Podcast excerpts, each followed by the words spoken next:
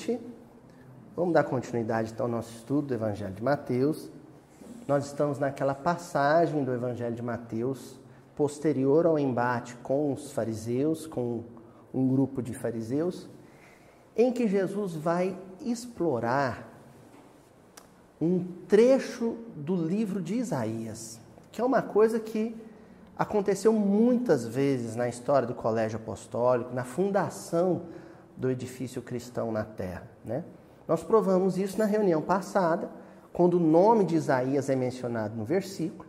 Nós falamos um pouquinho do, do Isaías em si, Yeshayahu, né, o profeta Isaías. Falamos do livro de Isaías, do corpo teológico do livro, né, do tema central do livro, que é a consolação e a promessa messiânica, a promessa da vinda do Messias. E mencionamos como na literatura do Chico, esse profeta ele tem um espaço, um lugar especial. Tanto no livro Paulo e Estevão, era o profeta de cabeceira, né? Do, do querido Estevão, né? do mártir Estevão. De cabeceira mesmo, porque ele menciona é, Isaías durante um estado febril, no leito de enfermidade na casa do caminho. E depois mencionamos como esse profeta é recorrente no livro Jesus no Lar, do Neio Lúcio, né? Neio Lúcio, né? o Quinéio Lúcio. A gente mencionou vários, três capítulos, na verdade, em que o estudo que se realizava, o culto do evangelho no lar que se realizava na casa de Pedro, que curiosamente não tinha o livro Evangelho, mas sim passagens do Velho Testamento, em três reuniões pontuais, Jesus e os discípulos estudaram um texto de Isaías. O próprio capítulo 50, que é o último capítulo do livro, em oração, é um capítulo que se dá em torno de um trecho do livro de Isaías. Então é um, é profeta paradigmático, ele é referência no entendimento do Evangelho. É um profeta que viveu 300, em torno de 300 anos antes da vinda de Jesus, mas cuja a obra mediúnica, né, um profeta ele deixa uma obra mediúnica, ela é fundamental para se entender a seguinte pergunta, Sadão: quem é Jesus? Essa é a questão. E para responder essa pergunta, quem é Jesus? 300 anos antes da vinda física de Jesus, da encarnação material de Jesus, o profeta Isaías e os adensadores da obra dele, né, uma obra coletiva composta ao longo de 300 anos, eles compuseram um tratado em torno de uma palavra. É um tratado teológico, filosófico em torno de uma palavra: esperança esperança. É disso que trata o livro de Isaías. Esperança. Esperança de que algo novo, algo melhor, algo benéfico, algo positivo seria erguido no lugar de alguma coisa negativa, rançosa, mofada, envelhecida, carcomida, que era o que estava que era o que estava em, em andamento.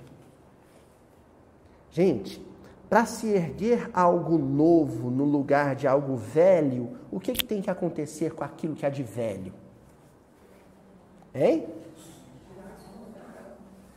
Se você quer erguer um, um edifício novinho em folha, num terreno, e nesse terreno existe um, um edifício em ruínas, o que, que você tem que fazer com o edifício em ruínas?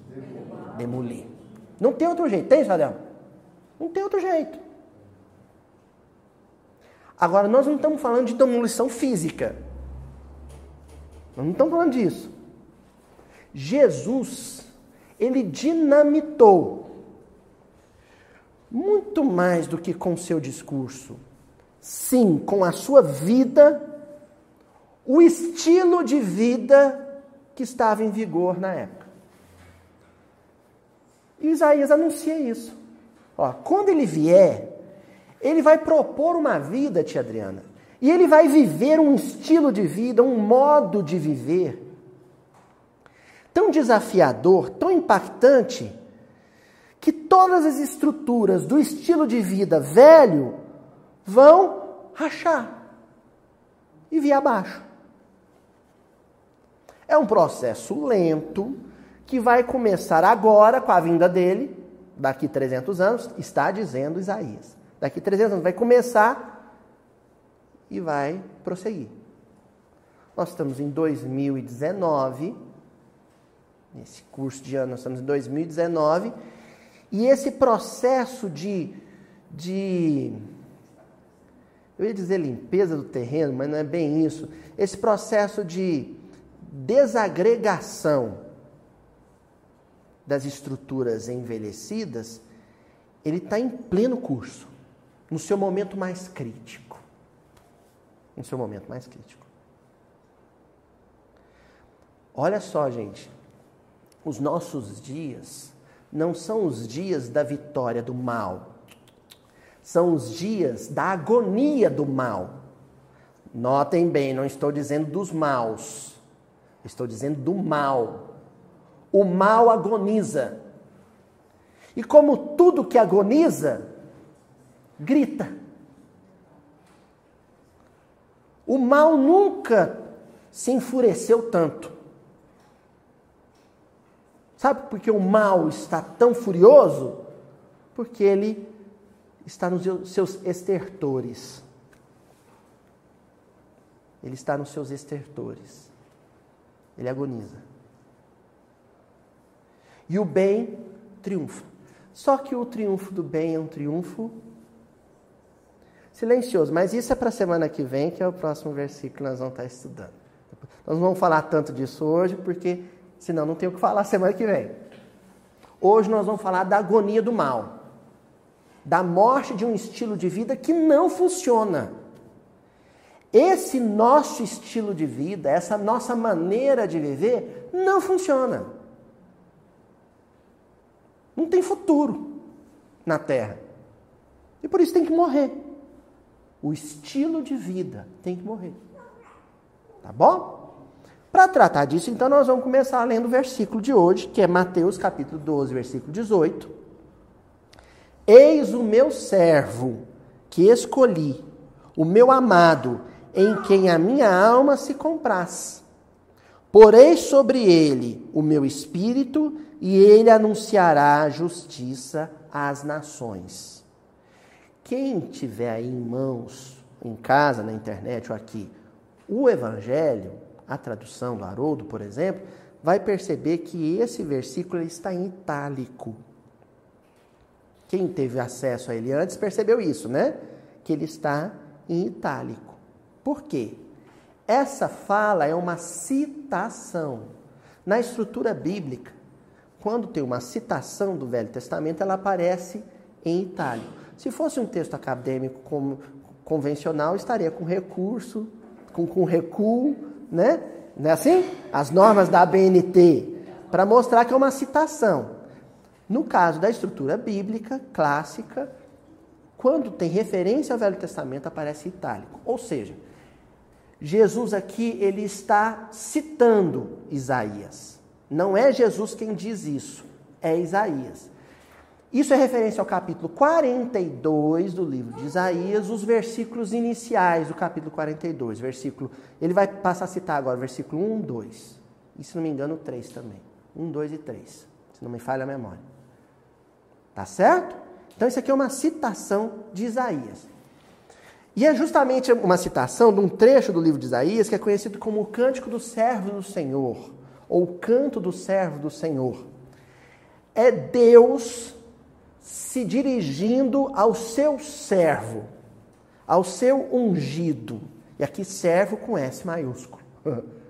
O seu ungido, o seu eleito, o seu escolhido.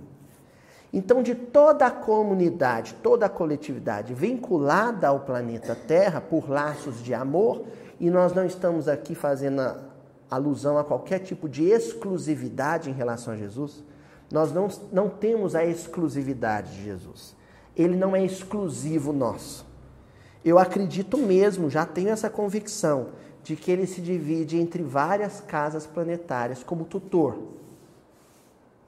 Mas com todas elas, ele tem um vínculo afetivo especial, na condição de tutor, de padrinho. Tá certo? Então Jesus tem uma conexão muito forte com o orbe terrestre e com todos os espíritos que estão matriculados nessa escola planetária, essa escola de evolução. Tá certo? Então, é, nessa coletividade, existe um espírito em especial que é o responsável por todo avanço espiritual de quem esteja aqui matriculado. Ele tem um compromisso conosco. E esse compromisso, às vezes, nós não vamos compreender. As medidas tomadas, as decisões governamentais, as ações desse governante, muitas vezes nós não vamos compreender. Porque, ao contrário dos governos do mundo, ele não tem compromisso com a transitoriedade, ele tem compromisso com a eternidade. Notem bem, eu não disse imortalidade, que é diferente. Imortal é alguma coisa que nasce e nunca morre. O eterno é aquilo que sempre existiu. Do que, que eu estou falando? Deus. Compromisso de Jesus é com Deus. Ele estabeleceu com Deus um vínculo, um contrato. Olha, Cristo, aí é o título, Cristo. Eles, esse povão aí, ó, são seus. Eu quero que vocês, que você traga eles até mim. Essa é a função desse grande pastor da humanidade. Conduzir a coletividade humana até os braços de Deus. Esse é o compromisso. O que ele vai ter que fazer para isso, a gente às vezes não vai, não vai entender. Tá bom? Não vai mesmo. Então, para a gente entender, começar a entender esse compromisso de Jesus, o que está sendo anunciado por Isaías, nós vamos circular aqui duas palavrinhas. Né, nós vamos trabalhar com elas em conjunto, um combo, a reunião inteira, que é justiça e nações. Justiça e nações. E aí, para isso, nós vamos ter que entender como esses termos são explorados por Isaías em todo o livro. Notem bem, quando eu digo Isaías, eu estou falando do autor primevo, do profeta em si, mas também dos adensadores. Daqueles gênios inspirados que ao longo de 300 anos ajudaram Isaías a adensar sua obra, mesmo depois de desencarnado. Aliás, pensemos, se a obra continua sendo adensada e reestruturada após o desencarne de Isaías, quem que do mundo espiritual coordenou esse processo? Isaías. então ele sempre foi o autor da obra. Ele só precisou, depois de desencarnado, de médiums que trabalhassem para ele no adensamento dessa obra. Então, todas as vezes que algum copista lá na Mesopotâmia, lá no Egito, né, em alguma comunidade judaica, reestruturava o texto, adensava ele com algum elemento, tirava alguma coisa que não estava legal, ele estava fazendo isso sob a inspiração do autor principal.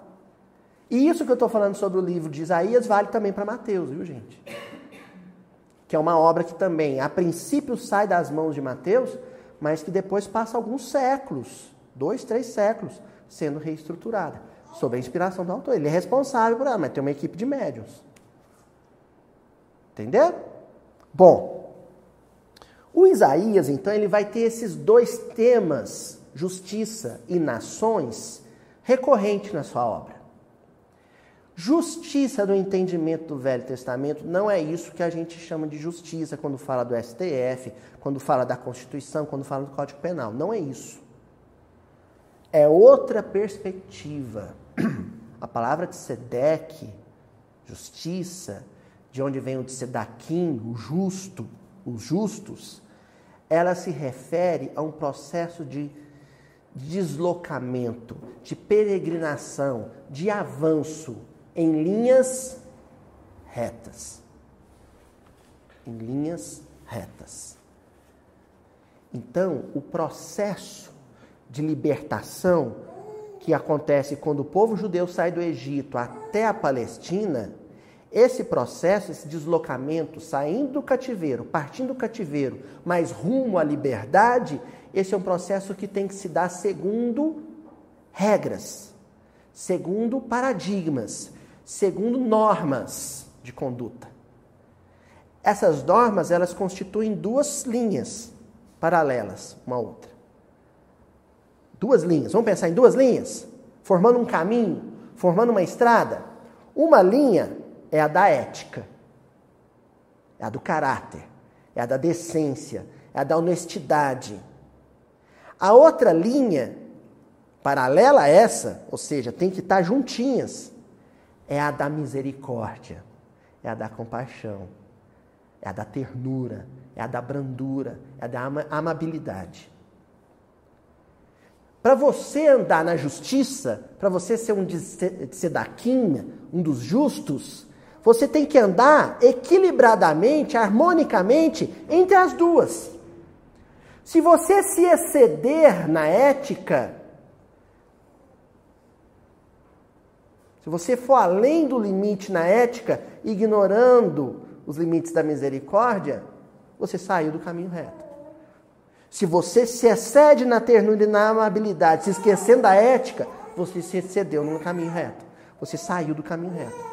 Então você tem que estar ali entre as duas, no meio das duas.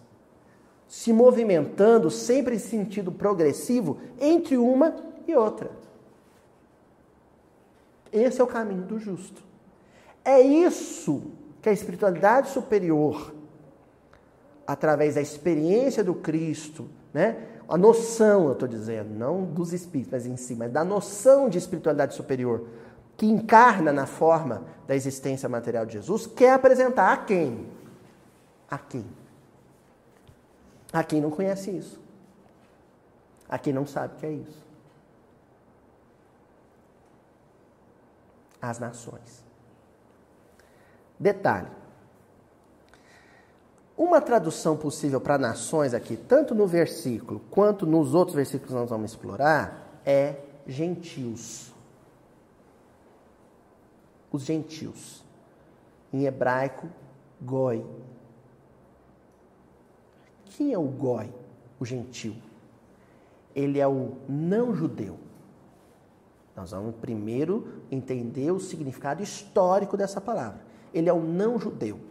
Então, um grego, um romano, um egípcio, um persa, um hindu, um gaulês, naquele tempo, seria considerado um goi, um gentil, um não judeu, que não passou pela circuncisão, que não fez o seu bar mitzvah, que não estuda a Torá e os profetas, a lei e os profetas.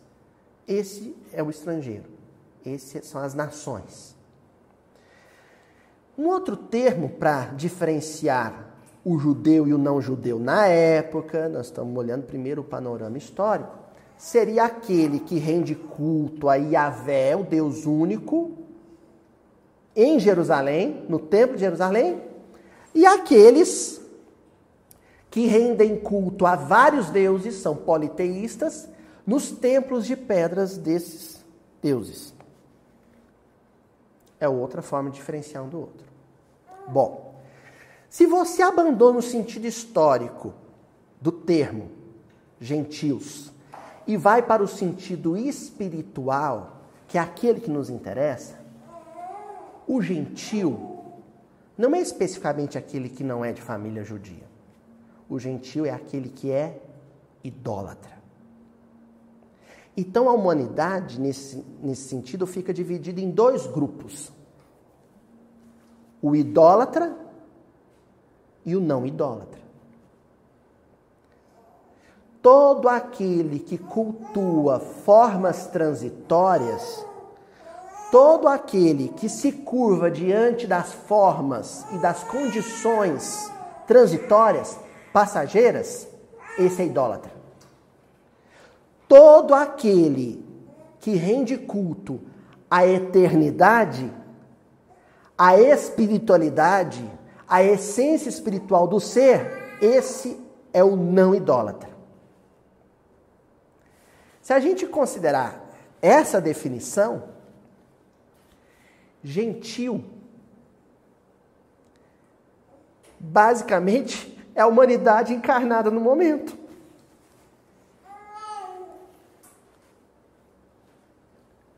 Qual de nós, ou melhor, senão a gente fica procurando nomes, vamos procurar números. Quantos de nós encarnados não rendem culto, culto às formas e títulos transitórios do mundo? Quantos de nós?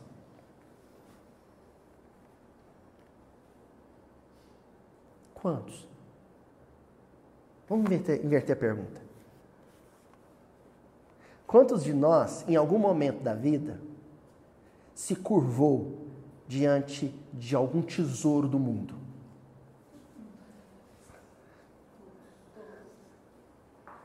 Quantos de nós, em algum momento da vida, se sentiu fascinado, seduzido, enfeitiçado por algum cargo, algum título de importância no mundo? Todos. Quase todos. 99%. Existe uma minoria de espíritos fiéis a Jesus que são verdadeiros fiéis, verdadeiros servos do Senhor, porque vivem integralmente em espírito e verdade. A grande maioria dos espíritos na Terra são, compõe essa grande nação, ou essas grandes nações de idólatras. E aí nós não vamos dividi-las segundo nomenclaturas é, políticas convencionais, né? ou adjetivos pátrios. Não. Nós não vamos dizer ingleses, franceses, japoneses. Nós vamos dividi-las por culto. Aqueles que cultuam a política, aqueles que cultuam o dinheiro, que muitas vezes é quase a mesma coisa, aqueles que cultuam o sexo, aqueles que cultuam a beleza do corpo, aqueles que cultuam a fama, aqueles que cultuam a violência. E aí vão se dividindo em nações. A nação dos vaidosos, a nação dos orgulhosos, a nação dos ambiciosos, a nação dos levianos.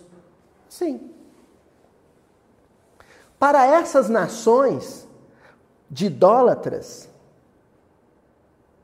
Isaías está anunciando que será necessário que o servo de Deus, o Messias de Deus, apresente a noção de justiça, de retidão, de equilíbrio entre duas forças que essas nações quase desconhecem: a ética e a misericórdia.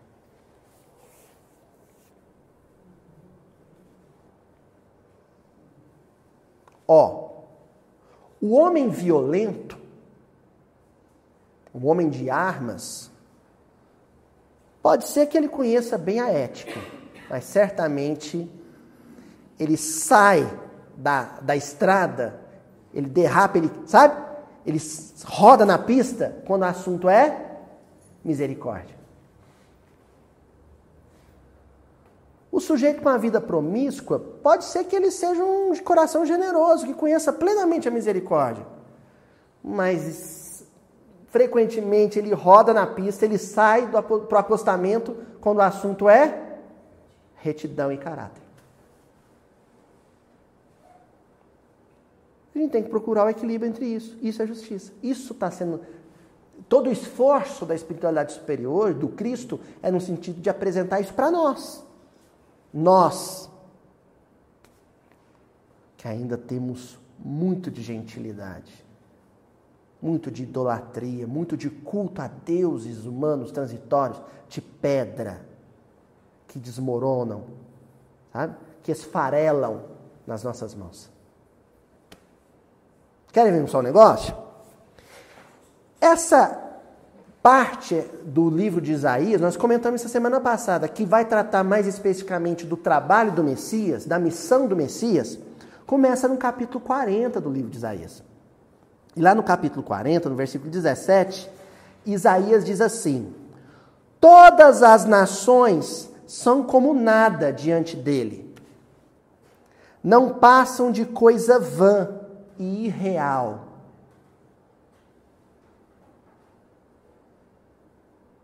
Não passam de coisa vã, vazia irreal. Vamos começar com essa discussão que aqui é o, o sentido mais literal do termo nação. Pátrias. Nomenclaturas pátrias. Ou então as nações sociais, guetos, tribos. Sabe? O pessoal da direita, o pessoal da esquerda, o pessoal ateu, o pessoal que tem crença, essas divisões. Perante o Messias, para o, o governador do orbe, para o Cristo de Deus, isso tudo é irreal, isso é vão, isso é coisa da nossa cabeça.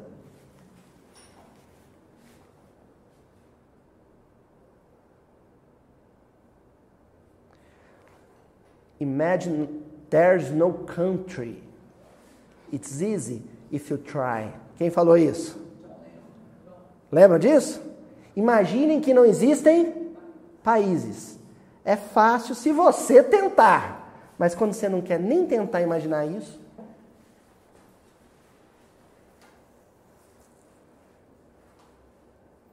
Sabe o que eu estou querendo dizer, gente? Eu não, aliás. o Isaías, ele está dizendo assim para o povo brasileiro: Jesus não cantaria o hino nacional de vocês. Pátria amada Brasil. O que é Brasil para Jesus? Fala para mim, gente. Para Jesus, existe Brasil, Japão, Alemanha, Suécia, isso existe para Jesus? Isso não existe nem para Ismael. Nem para Ismael essa fantasia nossa existe. Porque quando ele aceita a missão dada por Jesus, Jesus não entrega para ele uma bandeira verde e amarela. Jesus entrega para Ismael uma bandeira branca, com a seguinte inscrição, que não era ordem e progresso, era Deus, Cristo e caridade. Essa é a bandeira de Jesus. Essa é a bandeira de Ismael. Ismael aceita governar a coletividade que os homens chamam de Brasil por amor à humanidade, não é por amor aos brasileiros. Vou ler de novo Isaías. O movimento espírita não, estuda Isaías. Aí fica essa bobeira de que o Brasil é a pátria escolhida de Deus. Sabe, o que, que é um lugar? Como é que você pode chamar um lugar, um território, de umbigo no mundo, se a Terra é redonda? Muito embora tenha uma turma que acha que é plana ainda. Mas aí. né? Vamos falar coisa séria. falar de coisa séria. Como é que você situa e fala assim: esse é o centro do mundo, é o umbigo do mundo, é o lugar? Se a Terra é uma esfera, achatada nos polos, qual que é o lugar para Jesus?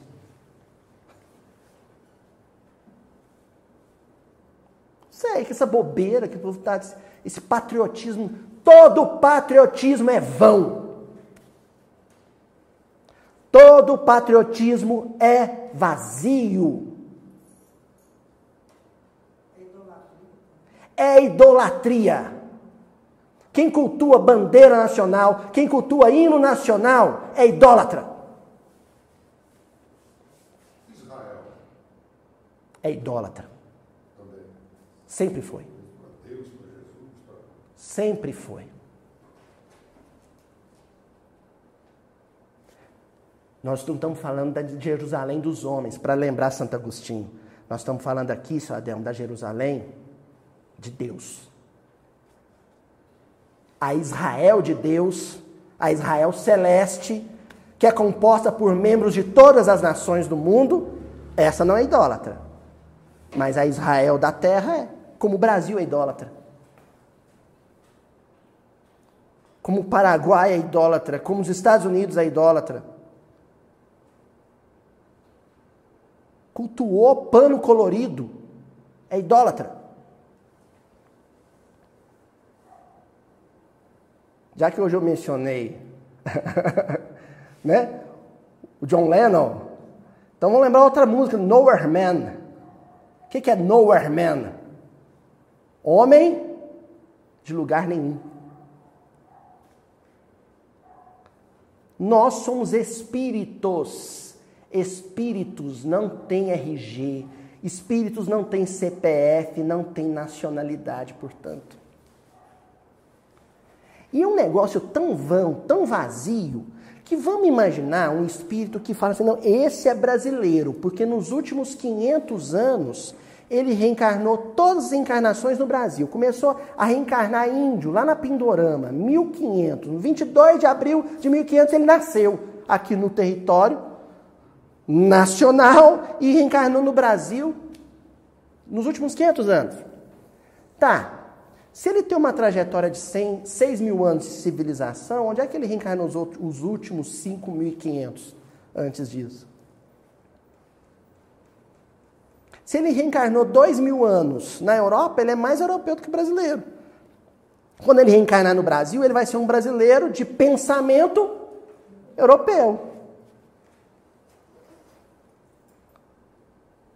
Aí é o sujeito que fala mal do Brasil porque a Europa é o lugar mais maravilhoso do mundo. Ele fala mal dos brasileiros porque ele não se sente um. Só para mostrar para a gente como essas noções, essas perspectivas são vazias. Elas não existem. Vou repetir aqui, vou ler de novo Isaías. Ó. Todas as nações são como nada diante dele não passam de coisa vã e irreal. Está em Isaías. Ah, Luiz, mas. Ah, não, tenho um orgulho danado de pertencer à mesma pátria do fulano e do ciclano. Porque eu tenho assim, uma admiração pelo Pedro II danado. Eu, o doutor Getúlio, minha avó, eu lembro que ela tinha um quadro do doutor Getúlio lá na parede. Tinha mesmo, gente. Década de 50, muita gente. Aí é um culto. Né? Ah, porque eu, eu sou, eu sou norte-americano, porque eu, eu, eu tenho orgulho de dizer que eu sou da pátria de Abraham Lincoln. Vamos ver o que, que Isaías fala sobre os homens de Estado, os grandes líderes das nações do mundo? Lá no capítulo 41, no versículo 29 do livro de Isaías, ele diz assim: Sim, todos eles nada são as suas obras não são coisa alguma. Os seus ídolos não passam de um sopro, de uma ilusão. Os seus ídolos não passam de um sopro, de uma ilusão. Quem cultua um homem, certamente vai estar cultuando um idólatra. Porque todo homem no mundo de hoje cultua algo ou alguém. Então você cultua quem cultua. O dia que o Deus de pedra desse que você idolatra desmoronar, ele também desmorona. E você? Cai junto. Entendeu?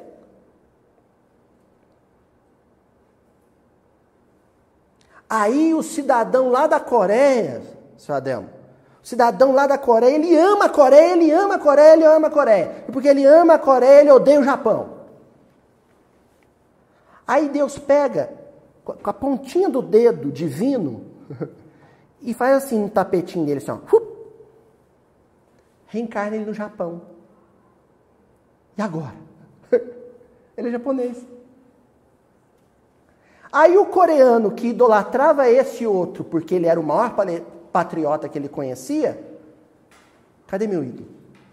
Ih, meu ídolo é japonês agora. Tem esse negócio de, sabe, de. Nós estamos falando na, na perspectiva geopolítica, mas a gente pode aplicar isso a time de futebol. Aplica isso a time de futebol. Partido político. Religião.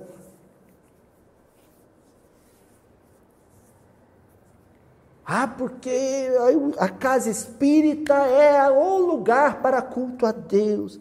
Aí Deus pega e te reencarna lá no Timor-Leste, onde não tem um centro espírita. Se você não entrar numa igreja católica, você não, você não vai se confortar com a espiritualidade.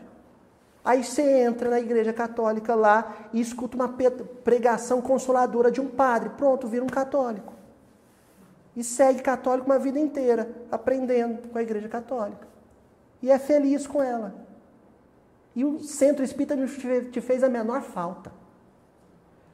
Porque se o catolicismo ou a igreja protestante cumprir com a sua missão divina de consolação e orientação lá no Timor-Leste, Jesus não vai mandar espírita para abrir centro lá. Porque não precisa. Não precisa.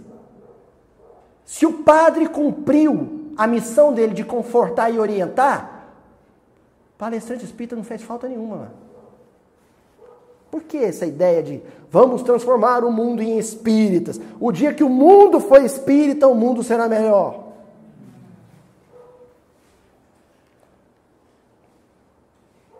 Complicado isso, né? O Emmanuel, ele pega e ele fala assim, não, o, o Isaías é um profeta, ele fala de uma maneira simbólica. Eu preciso né? Trocar em miúdos. Eu preciso esmiuçar isso. Preciso dissecar isso para ficar evidente. Porque senão, o pessoal que é literal vai entender que quando Isaías diz que Deus, Jesus, vai esmagar as nações do mundo, os títulos do mundo, as coroas e os tronos do mundo, pessoal acha que isso vai acontecer de fato, que vai vir um pesão gigante lá de cima e pisar em cima dos tronos, né? em cima do Palácio Planalto, vai pisar em cima. Né? O pessoal fica com a ideia. Tem gente que tem as visões literais, assim, infantis, no movimento espírita. Vai ficar com essa ideia. O Emmanuel precisa, então, de uma mensagem intitulada Calamidades e Provações, que está lá no livro Busque e Achareis, capítulo 4. Ele vai ter que explicar como é que é esse processo de desmoronamento do mundo velho, que eu falei hoje no começo da reunião. Como é que essa estrutura velha, rígida de vida que a gente tem tido, idólatra, como é que ela vai desmoronar? A Emmanuel vai explicando. Hoje eu vou fazer questão de ler essa mensagem toda. Eu não podia cometer o crime de excluir uma linha dela.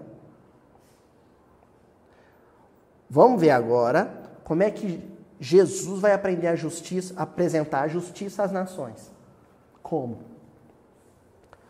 O homem desejou recursos para mais facilmente abrir estradas. E Deus providencia lhe suscitou, perdão, e a divina providência lhe suscitou a ideia de reunir areia e nitroglicerina, em cuja conjugação despontou a dinamite, Sadel. A dinamite é um negócio bom, senhor Adel? A dinamite é um negócio bom. Senão não tem pedra brita no asfalto. Não é, senhor Adel? Ó o merchan. Sem dinamite não tem estrada. Por que, que Deus permitiu que o homem desenvolvesse a pólvora?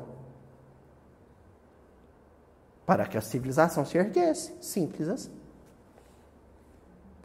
A comunidade beneficiou-se da descoberta e, no entanto, certa facção, olha o que o Emmanuel vai dizer, certa facção, facção é um negócio que a gente usa para falar de quê? De bandido. Certa facção organizou com ela a bomba destruidora de existências humanas.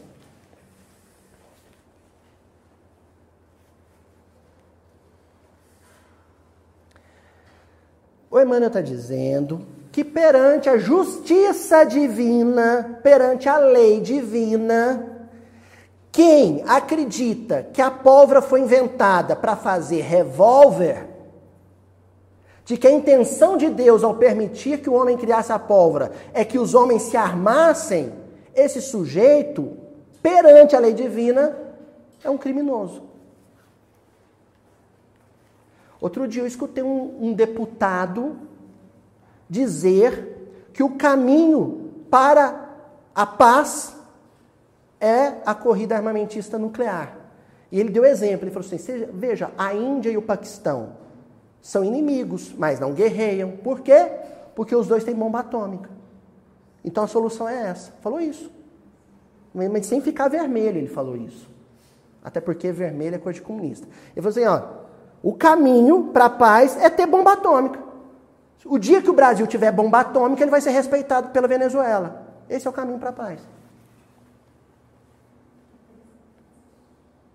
E aí? Como é que faz? Esse é o entendimento do homem. Onde as pessoas estão armadas, existem paz, ordem, equilíbrio. O Emmanuel está dizendo aqui, ó, vou repetir. Certa facção organizou com ela a bomba destruidora de existências humanas. De, distorcer a, a pólvora, seu Sadel.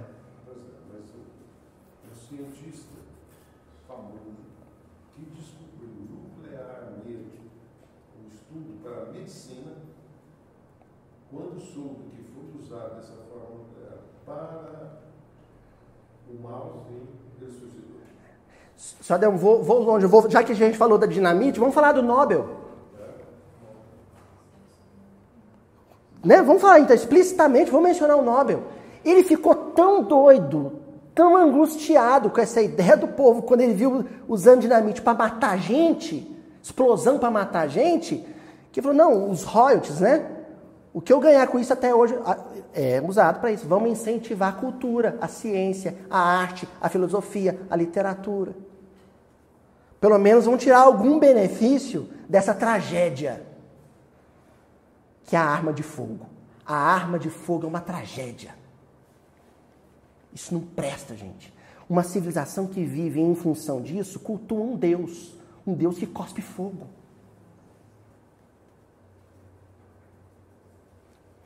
Olha o Emmanuel onde ele vai. Não, nessa mensagem, o Emmanuel simplesmente, gente, ele desconstrói toda a nossa civilização que é baseada nessas coisas. O homem pediu veículos que lhe fizessem vencer o espaço, ganhando tempo. E o amparo divino ofereceu-lhe os pensamentos necessários à construção das modernas máquinas de condução e transporte. O homem queria se deslocar no tempo e no espaço com mais Aí o sopro divino falou assim: ó, carro, avião, navio.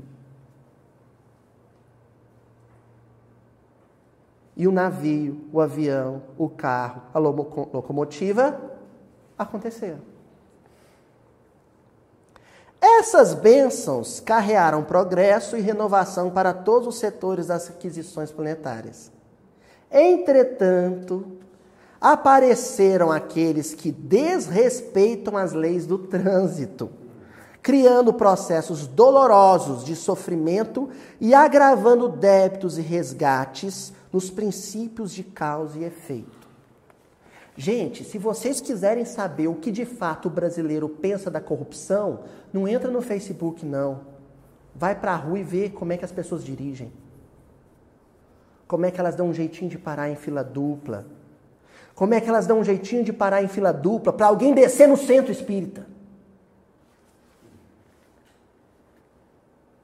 Como é que o brasileiro fura o sinal vermelho assim, só dando uma olhadinha para ver se vem alguém? Como é que ele ultrapassa na estrada na faixa contínua? Ultrapassando o limite 110 km, 100 km por hora, 90 km por hora, determina a placa, quem faz isso? Aí acontece acidente de trânsito. Culpa de Deus? Fala, senhor Marcelo. Senhor Volante. Eu adoro aquele desenho, né? É.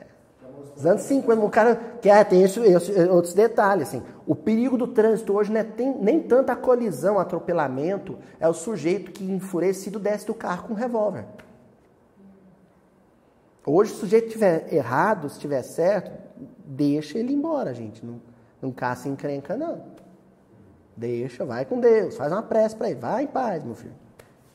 Porque o sujeito pode descer com um taco de beisebol. Ó, o homem solicitou apoio contra a solidão psicológica. Essa aqui vai doer na canela. E a eterna bondade, através da ciência, lhe concedeu o telégrafo, o rádio, o televisor, nota minha, a internet, aproximando as coletividades, integrando no mesmo clima de aperfeiçoamento e cultura.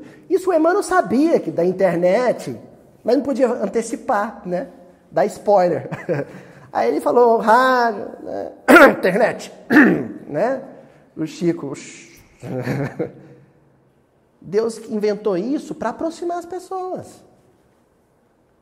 Para você ter uma rede de amigos, interagir, coisa boa, né? Hoje no movimento espírita você consegue ter um amigo que, que mora lá no Pernambuco. A equipe que, que organiza o Mildinho comigo, ela é toda interestadual. Rogério lá em São Paulo, Paulo André lá no Rio de Janeiro, a Ilha, o Rodrigo, né, lá no Nordeste, Candice lá no Mato Grosso. É super legal isso, né? Apesar disso, junto desses nobres empreendimentos, junto das redes sociais, junto do Facebook, do WhatsApp, do Insta, né, do Tinder, né? que eu não sei o que é, só sei que existe porque eu escutei a música da Jennifer. Né? Então, junto com isso tudo, surgiram aqueles que se valem de tão altos instrumentos de comunicação e solidariedade para a disseminação da discórdia e da guerra. Tá, tá aqui. Vou ler o título da lição, porque o pessoal lê, olhar em casa, ó, gente. Busca e acharás, capítulo 4, calamidades e provações. O Emmanuel falou sobre briga de família no WhatsApp. né? É, eu, eu não tive esse cuidado, mas minha mãe está falando que gosta de ver a data da mensagem, né? Falha minha, desculpa, gente, falha minha. Então, ó, pessoal da internet põe lá no comentário em que data que essa, mensa essa mensagem. Dona Joana, aqui procura pra gente aí tá? Né? Usa a rede social, usa a internet, dona Joana, para descobrir a data da mensagem.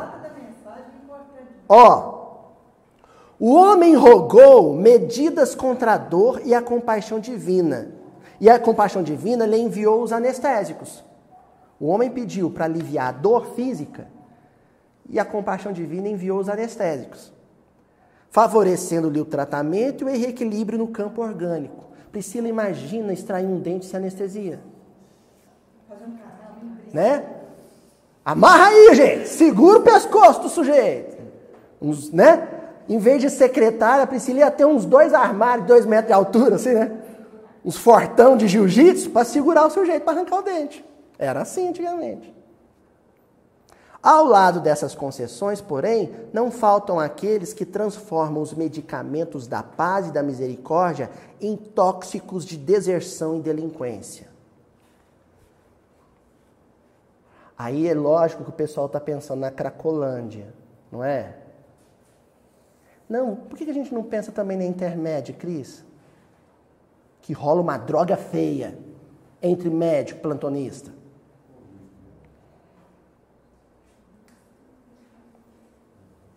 Estou falando negócio barra pesada aqui? Não estou, não. Vai numa festa de universitário para você ver a droga feia que rola. Então, droga não é coisa só de mendigo, não. Ah, mas então por que, que Deus permitiu que existisse uma planta chamada cocaína? Coca. Uma planta chamada cannabis. Por que, que Deus permitiu? Era para isso? Para que, que era? Analgésico, anestésico. Essa era a finalidade. E a gente torceu. Porque a nossa noção de ética é frágil. E a nossa dimensão de misericórdia, mais ainda. Porque os povos idólatras da terra perderam o rumo. Quando você não tem meio fio, Tonzinho, quando você não tem faixa, o que, que o carro faz na pista? Perde o rumo. Perdemos o rumo. A nossa civilização perdeu o rumo. E é necessário que o Filho do Homem, que o Messias, dois mil anos depois, ainda esteja apresentando para os povos da terra a noção de justiça, ética e misericórdia na mesma medida. Entenderam? Finalizando, Emmanuel e diz assim: ó, agora nós vamos falar de uma coisa bem atual. O homem pediu a desintegração atômica no intuito de senhorear mais força, a fim de comandar o progresso, e a desintegração atômica está no mundo, ignorando-se que preço pagará o orbe da Terra até que essa conquista seja respeitada fora de qualquer apelo à destruição.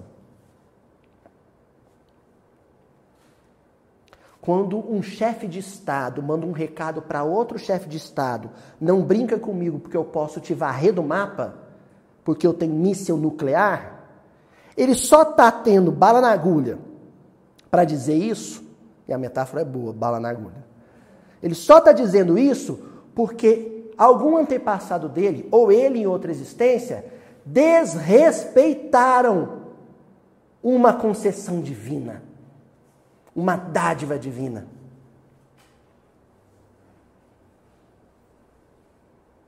Fala.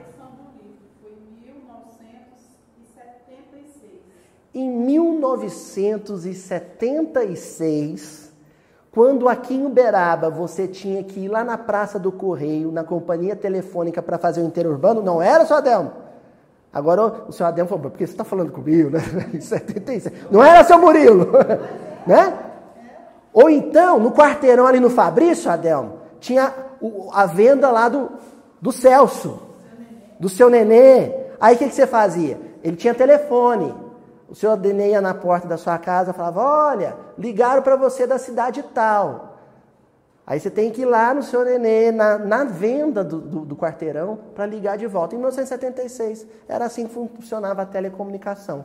Naquele tempo, Emmanuel dita essa mensagem, falando dos abusos nas redes sociais, do nosso vício em tecnologia,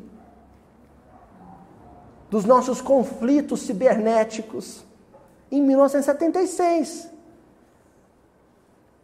O problema já estava lá, porque já tinha gente que caçava briga. O problema é que a briga, a discussão telefônica terminava quando a ficha caía. no telefone e na consciência. A ficha caía. Estamos precisando que a ficha caia. Finalizando. Como é fácil de observar, Deus concede sempre ao homem as possibilidades e vantagens que a inteligência humana resolve requisitar a sabedoria divina. Olha, possibilidades e vantagens é o que Deus entrega. Por isso mesmo, as calamidades que surjam nos caminhos da evolução no mundo não ocorrem, obviamente, sob a responsabilidade de Deus. 300 anos antes da encarnação de Jesus. Né? No ano 700. Então, portanto, 300 anos antes de Jesus nascer. Né? 700 e pouco, 700 e uns quebrados. Né? Então, 300 anos antes de Jesus nascer, o profeta Isaías vem e fala: olha, esse modelo de vida, esse estilo de vida hedonista, perdulário, predatório com a natureza que Roma está propondo, que Alexandre está propondo, que os impérios do mundo estão propondo, isso não vai acabar bem. 300 anos depois vem Jesus e fala: Ah, Jerusalém, Jerusalém. Ah, Nova York, Nova York. Ah, Brasília, Brasília. Ah, Tóquio, Tóquio. Não vai restar pedra sobre pedra. E nem a metáfora, e nem a metáfora do Muro de Berlim, nem a metáfora do World Trade Center, nem a, metáfora da barragem de Mariana está fazendo o homem entender essa profecia de nosso Senhor Jesus Cristo. Não vai restar árvore sobre árvore. Não vai restar rio ao lado de rio. Não vai sobrar uma gota de mar com água limpa.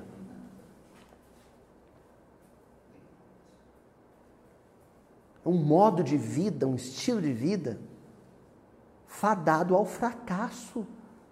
Gente, eu não estou falando de governante, de ministro, não, eu estou falando da gente.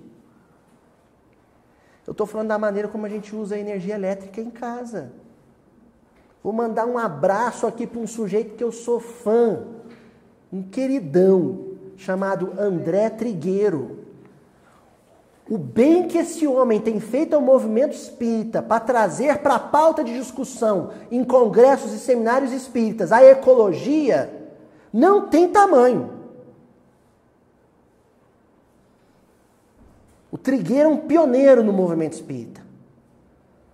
De trazer para a pauta dos nossos estudos doutrinários o tema da ecologia.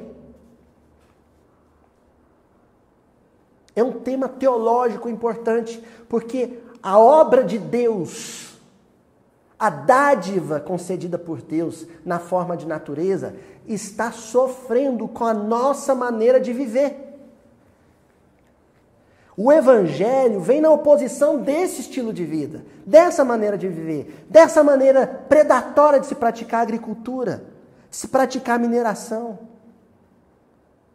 de se desenvolver a indústria de se produzir bens de consumo. Numa, essa forma não sustentável de se produzir riqueza e essa forma egoísta de se distribuir riqueza, isso é anti-evangélico. E Deus está mandando um recado. Aí uma grande fortuna de um certo país do mundo uma fortuna avaliada em mais de 60 bilhões de dólares.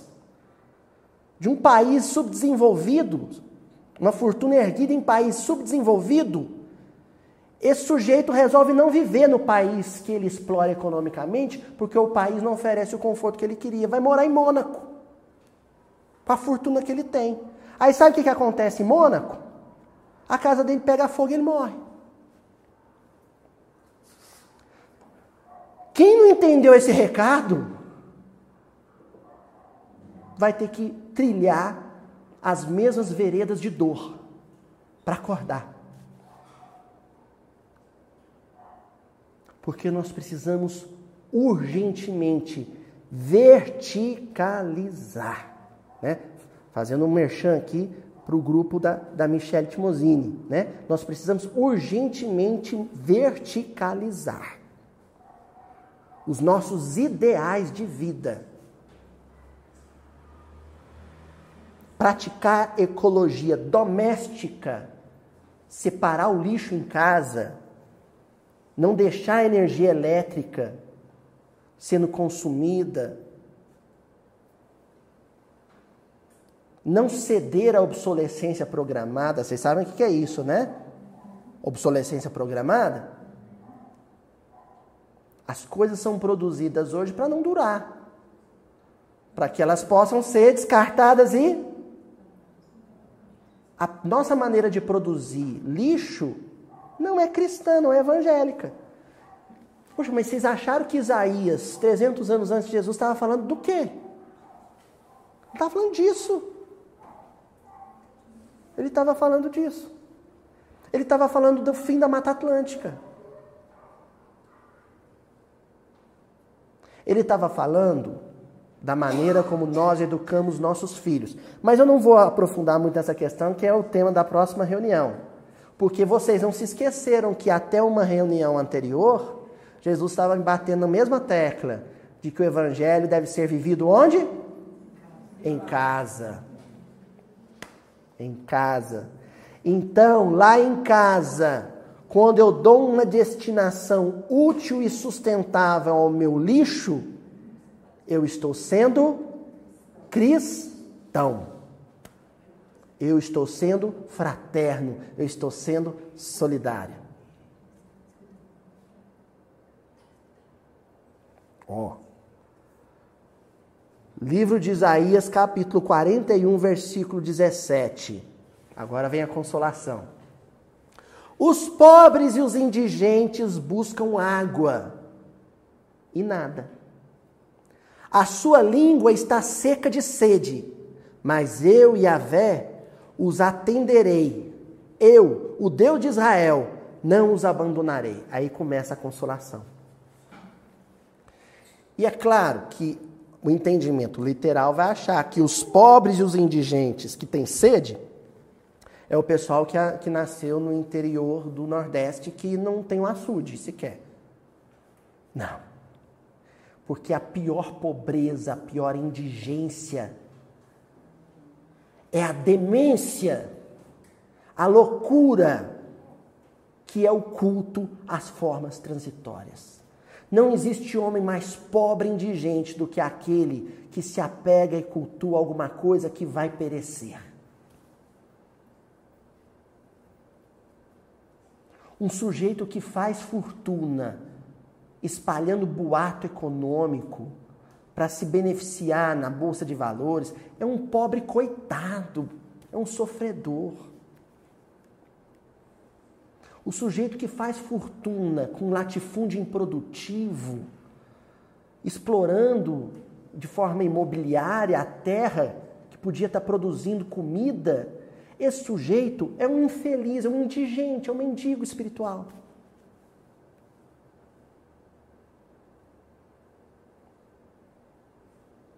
Então, o que o Isaías está dizendo é: essa pessoa ela tem sede, mas uma outra sede. E aí vem a passagem da mulher samaritana, né? Vocês não acham que ela ia ficar de fora? Passagem da mulher samaritana. O que, que acontece na passagem da, da mulher samaritana? Basicamente, num diálogo de Jesus com a mulher samaritana, Jesus está dizendo o seguinte: olha, esse estilo de vida de vocês é um estilo de vida árido. Essa maneira de viver de vocês ergueu nos corações desertos e quem peregrina num deserto, perambula num deserto, sente sede. E o conforto material que esse estilo de vida está produzindo não mata essa sede. A Apple não vai saciar a sede dos corações. A Gasterne, a Vivara, não vai saciar a sede dos corações. As marcas todas que eu poderia ficar a noite inteira citando, uma por uma não vai saciar a sede dos corações. Não vai. Essa é a base do diálogo de Jesus com a mulher samaritana. Jesus está dizendo que a mulher samaritana, que Isaías tinha profetizado, de que haveria no futuro uma sede espiritual. E só o Evangelho é capaz de matar essa sede.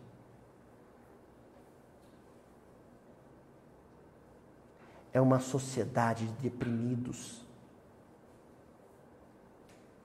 É uma sociedade de pessoas tristes, nubladas, acinzentadas, apesar de toda a tecnologia, apesar de toda a variedade de bens de consumo, fadados a virar lixo. Daí vem a nossa sede. Se dar conta que tudo é tão perecível, de que tudo escapa por entre os dedos das mãos. Por isso que Jesus diz assim: começa com ela questionando Cristo. Como sendo tu judeu, me pedes em favor a mim, que sou samaritana? Ela começa com um questionamento que nós iniciamos hoje sobre as nações. Porque a nossa sede começa daí, nos processos de segregação, de separação, de formação de times. Ela fala, mas o senhor é judeu, eu sou samaritano, o senhor está me dando moral? E ele responde para ela. Ele questiona ela, hein? Os judeus e os samaritanos terão porventura necessidades diversas entre si? Jesus pergunta para a mulher assim: Mas espera aí, esse negócio de japonês e coreano, francês e inglês, americano e mexicano, brasileiro e venezuelano, é, no fundo não é tudo gente. No fundo não é tudo ser humano, gente humana. A necessidade não é uma só, se você cortar o negro e cortar o branco, o sangue não é o mesmo. Se você magoar o protestante e magoar o católico, a lágrima não é a mesma?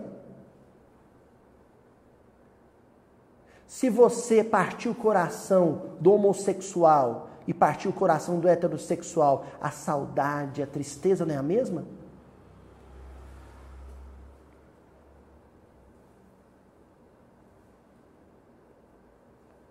Jesus está questionando o básico de que nós somos uma família só. Ali ele começa a dar a dica para a mulher samaritana onde é que nasce a nossa sede. A nossa sede, que a gente não sacia com o mundo, começa dos nossos posicionamentos segregacionistas, nossos compartimentos ou nossas compartimentações, nossos engavetamentos, você isso, você aquilo, você não mistura com ele. Começa aí. O nosso desespero, a nossa agonia existencial começa aí. Quem vem a ser essa água viva? Ela pergunta para ele. Tá, o senhor está dizendo que essa sede que nós temos não vai saciar com a água desse poço. Onde atém-se a água aqui existente apenas a deste poço? Acaso serias maior do que o nosso, nosso pai Jacó, que nos deu desde o princípio? Oriente Médio, poços milenares. Há séculos serem expostos, sabe? Aí Jesus faz uma pergunta para ela que se a gente, sabe, tridimensionar a pergunta, ela chega no, no nosso estilo de vida como uma bomba. Jesus fala muito, mas ele começa assim: Esse poço de Jacó secará um dia. Alguém, pelo amor de Deus, pega esse parágrafo, faz um esforcinho, gente. Quem tiver um conhecido, aí vamos fazer uma corrente, faz isso chegar no presidente da Vale, para ele entender que um dia o minério vai acabar chegar no, não sei atualmente quem, o presidente da Petrobras, para dizer que um dia a gente vai tirar do chão a última gota de petróleo.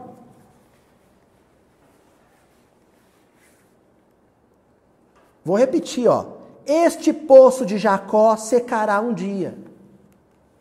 Os nossos recursos materiais, planetários, sociedade moderna do século XXI. São todos esgotáveis, finitos. Isso, essa notícia, o óbvio dito, o óbvio jogado na cara, na nossa cara, deveria ser o suficiente para a gente cair em si.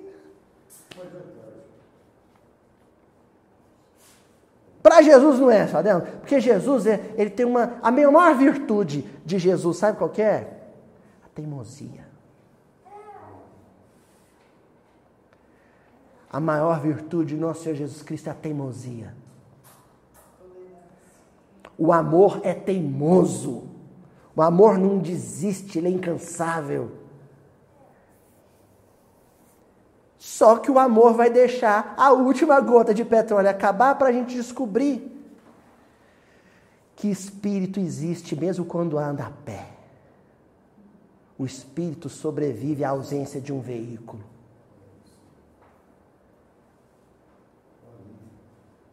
Isso conforta. Porque depois que tudo for aniquilado, depois que se esgotar tudo, sabe o que, que resta? O espírito e a imortalidade.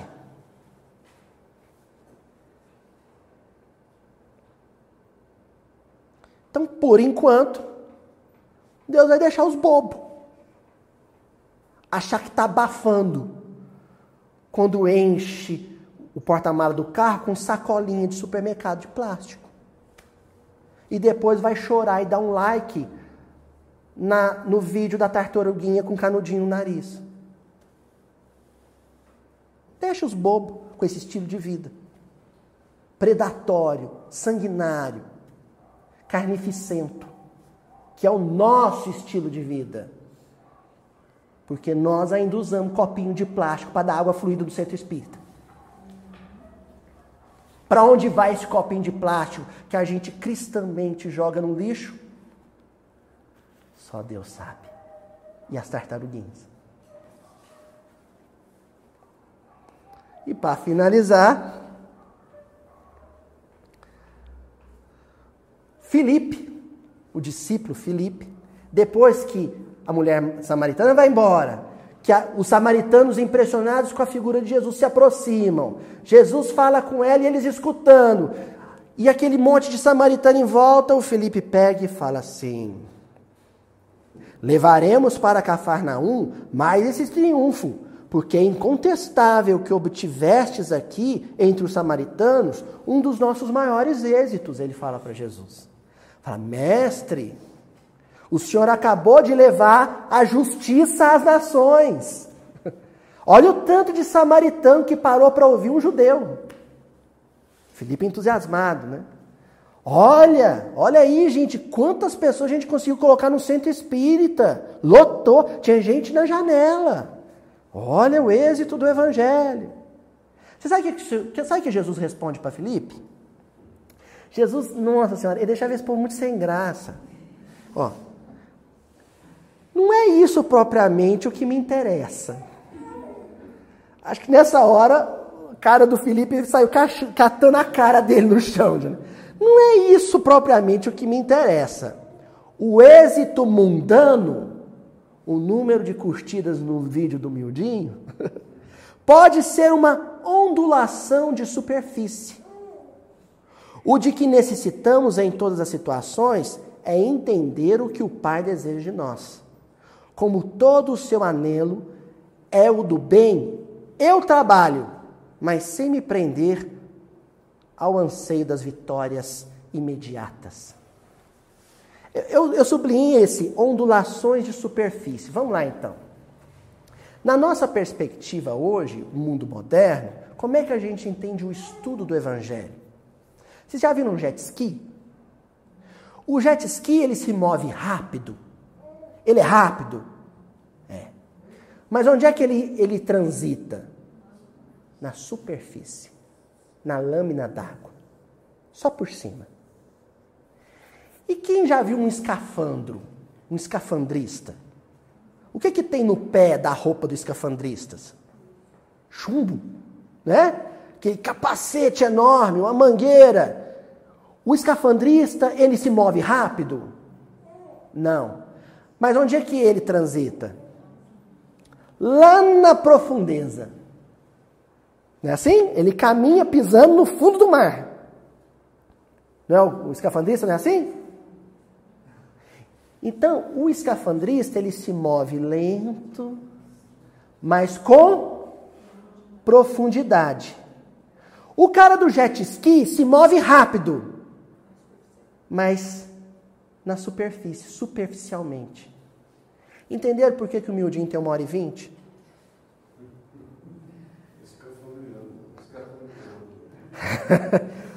Nós somos escafandristas. Nosso estudo é lento, devagar, palavra por palavra versículo por versículo, mas a gente procura ir lá, ó, na profundeza. Às vezes a gente vai encontrar pílulas que não sai do raso, que não mergulha. E sabe o que, que o mundo está querendo hoje? E Jesus já alertava quanto a isso? O mundo quer velocidade recheada, perfumada, com superficialidade. As pessoas querem muita informação, rápido, mais informação. Mas tudo informação rasa. Fast food. Aquele lanchinho leve. Não, mas que, sabe? O que Jesus está propondo é sentar e estudar. Basicamente, ele está dizendo, Felipe, eles pararam aqui em volta da mulher samaritana e me escutaram 15 minutos. Se for para eu conversar uma tarde inteira, assunto pesado com eles, e mais fundo do que eu fui, será que eles têm fôlego para isso? Não, porque são imediatistas.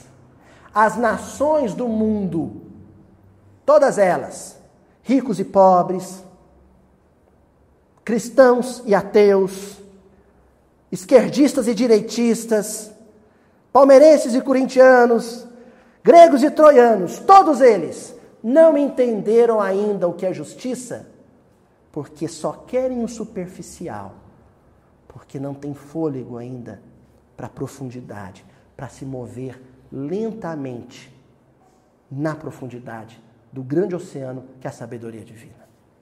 Até semana que vem.